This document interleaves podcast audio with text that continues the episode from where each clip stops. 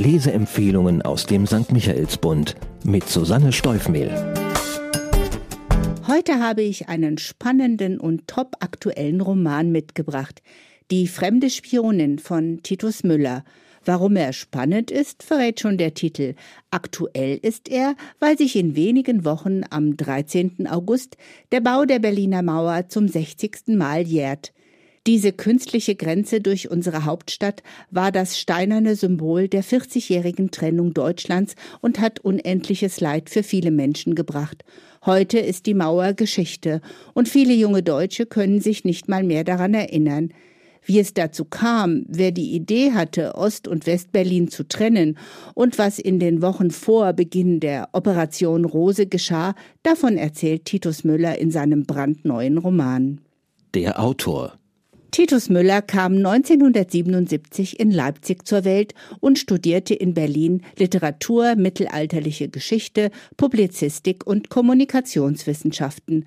Auf einer Veranstaltung anlässlich seines Romans Der Tag X sagte er, dass ihm ohne den Fall der Mauer als Pfarrerssohn ein Studium in der DDR wohl verwehrt geblieben wäre. Schon früh widmete sich Titus Müller dem Schreiben, gründete mit 21 Jahren eine Literaturzeitschrift und kann auf eine beachtliche Reihe historischer Romane zurückblicken, für die er bereits mit dem Sir Walter Scott, dem C.S. Lewis und dem Homerpreis ausgezeichnet wurde. Doch nicht nur Romane zeichnen sein Werk aus. Müller erforscht in unterhaltsamen Essays und Geschichten auch immer wieder das Phänomen Glück und setzt sich mit christlichen Themen auseinander. In seinen letzten Romanen rückte er die jüngere deutsche Geschichte und die Stadt Berlin in den Fokus. Die Handlung. Man schreibt das Jahr 1961. Die Weltmächte USA und Sowjetunion, regiert von Kennedy und Khrushchev, liefern sich Wettläufe in der Raumfahrt und der atomaren Aufrüstung. Es herrscht der Kalte Krieg. Während in der Bundesrepublik das Wirtschaftswunder längst Fahrt aufgenommen hat, fehlt es den Menschen in der DDR oft am nötigsten. Jeden Tag fliehen tausende Deutsche vom Osten in den Westen, um der Not, aber auch um dem kommunistischen Regime zu entgehen vor allem in der geteilten Stadt Berlin, wo viele im Osten leben und im Westen arbeiten und dort all das sehen, an denen es ihnen mangelt, ist die Verlockung groß, einfach drüben zu bleiben. Die DDR-Staatsmacht sieht der wachsenden Republikflucht mit Sorge entgegen und der aufstrebende Parteifunktionär Erich Honecker entwickelt einen Plan, dies endgültig zu unterbinden. Während Staatsratsvorsitzender Walter Ulbricht noch mit den Worten Niemand plant, eine Mauer zu errichten. Befürchtungen beschwichtigt, läuft die Operation Rose längst auf Hochtouren. Rose steht hierbei für den von Honecker in Massen georderten Stacheldraht. Der Westdeutsche Bundesnachrichtendienst befürchtet, bald nur noch schwer an interne Informationen aus dem Herzen der Staatsmacht zu kommen und rekrutiert Ria Nachtmann als Spionin. Die junge Sekretärin im Ministerium für Außenhandel ist eine perfekte Kandidatin für diesen Posten, denn sie hat ein immenses persönliches Interesse daran, der DDR zu schaden. Ihr Vater, ein ehemaliger Minister, wurde zehn Jahre zuvor von der Stasi verhaftet und ihre Familie auseinandergerissen. Sie selber wurde umerzogen. Das und die vom BND in Aussicht gestellte Wiedervereinigung mit ihrer Schwester sind ihr Anreiz genug, sich auf das lebensgefährliche Spiel im Weltkrieg um Informationen einzulassen. Spannungsfaktor Ost gegen West im Kalten Krieg war das große Thema im Spionageroman des 20. Jahrhunderts, das von Titus Müller in diesem Roman gekonnt wiederbelebt wird. Das Besondere in dieser Geschichte ist seine Protagonistin.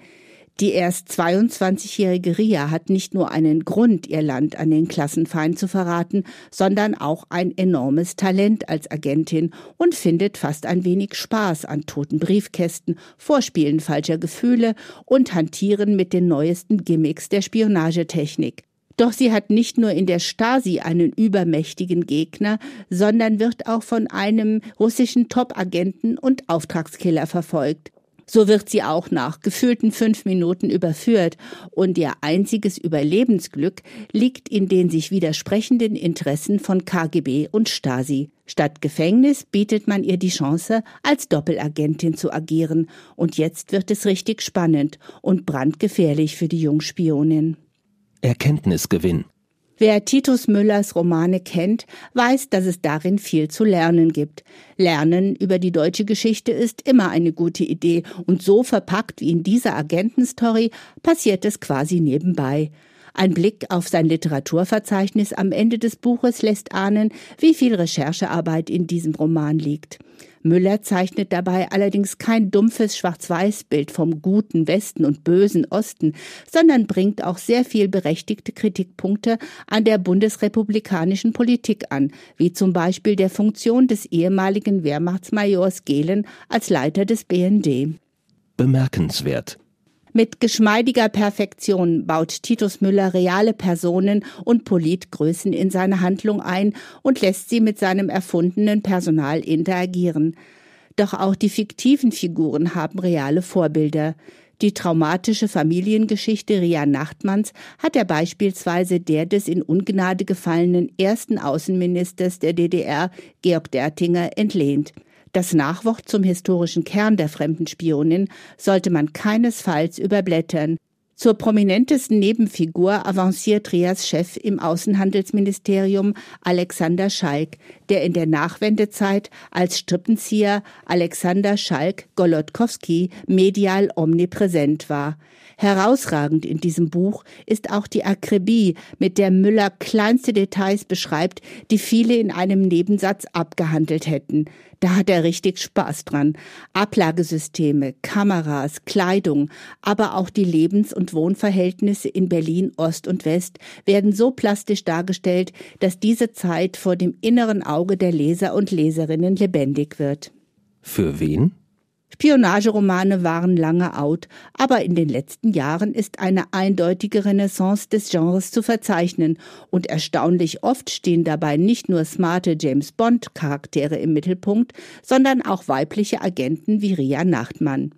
Wer sich für die Zeit des Kalten Krieges mit besonderem Blick auf die Stadt Berlin und natürlich für die deutsche Geschichte interessiert, wird mit der fremden Spionin bestens bedient. Zahlen, Daten, Fakten.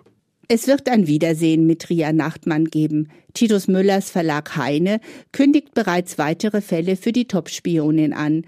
Sie werden 1975 und im besonders geschichtsträchtigen Jahr 1989 spielen. Ich bin sehr gespannt, was sich Müller für seine Meisterspionin ausdenken wird, denn das Ende des 398 Seiten starken Auftakts lässt so ziemlich alle Möglichkeiten offen. Kaufen kann man die fremde Spionin zum Preis von 16 Euro in der Buchhandlung Michaelsbund in München oder online bestellen auf michaelsbund.de. Ein Buch, ein Podcast aus dem katholischen Medienhaus St. Michaelsbund, produziert vom Münchner Kirchenradio.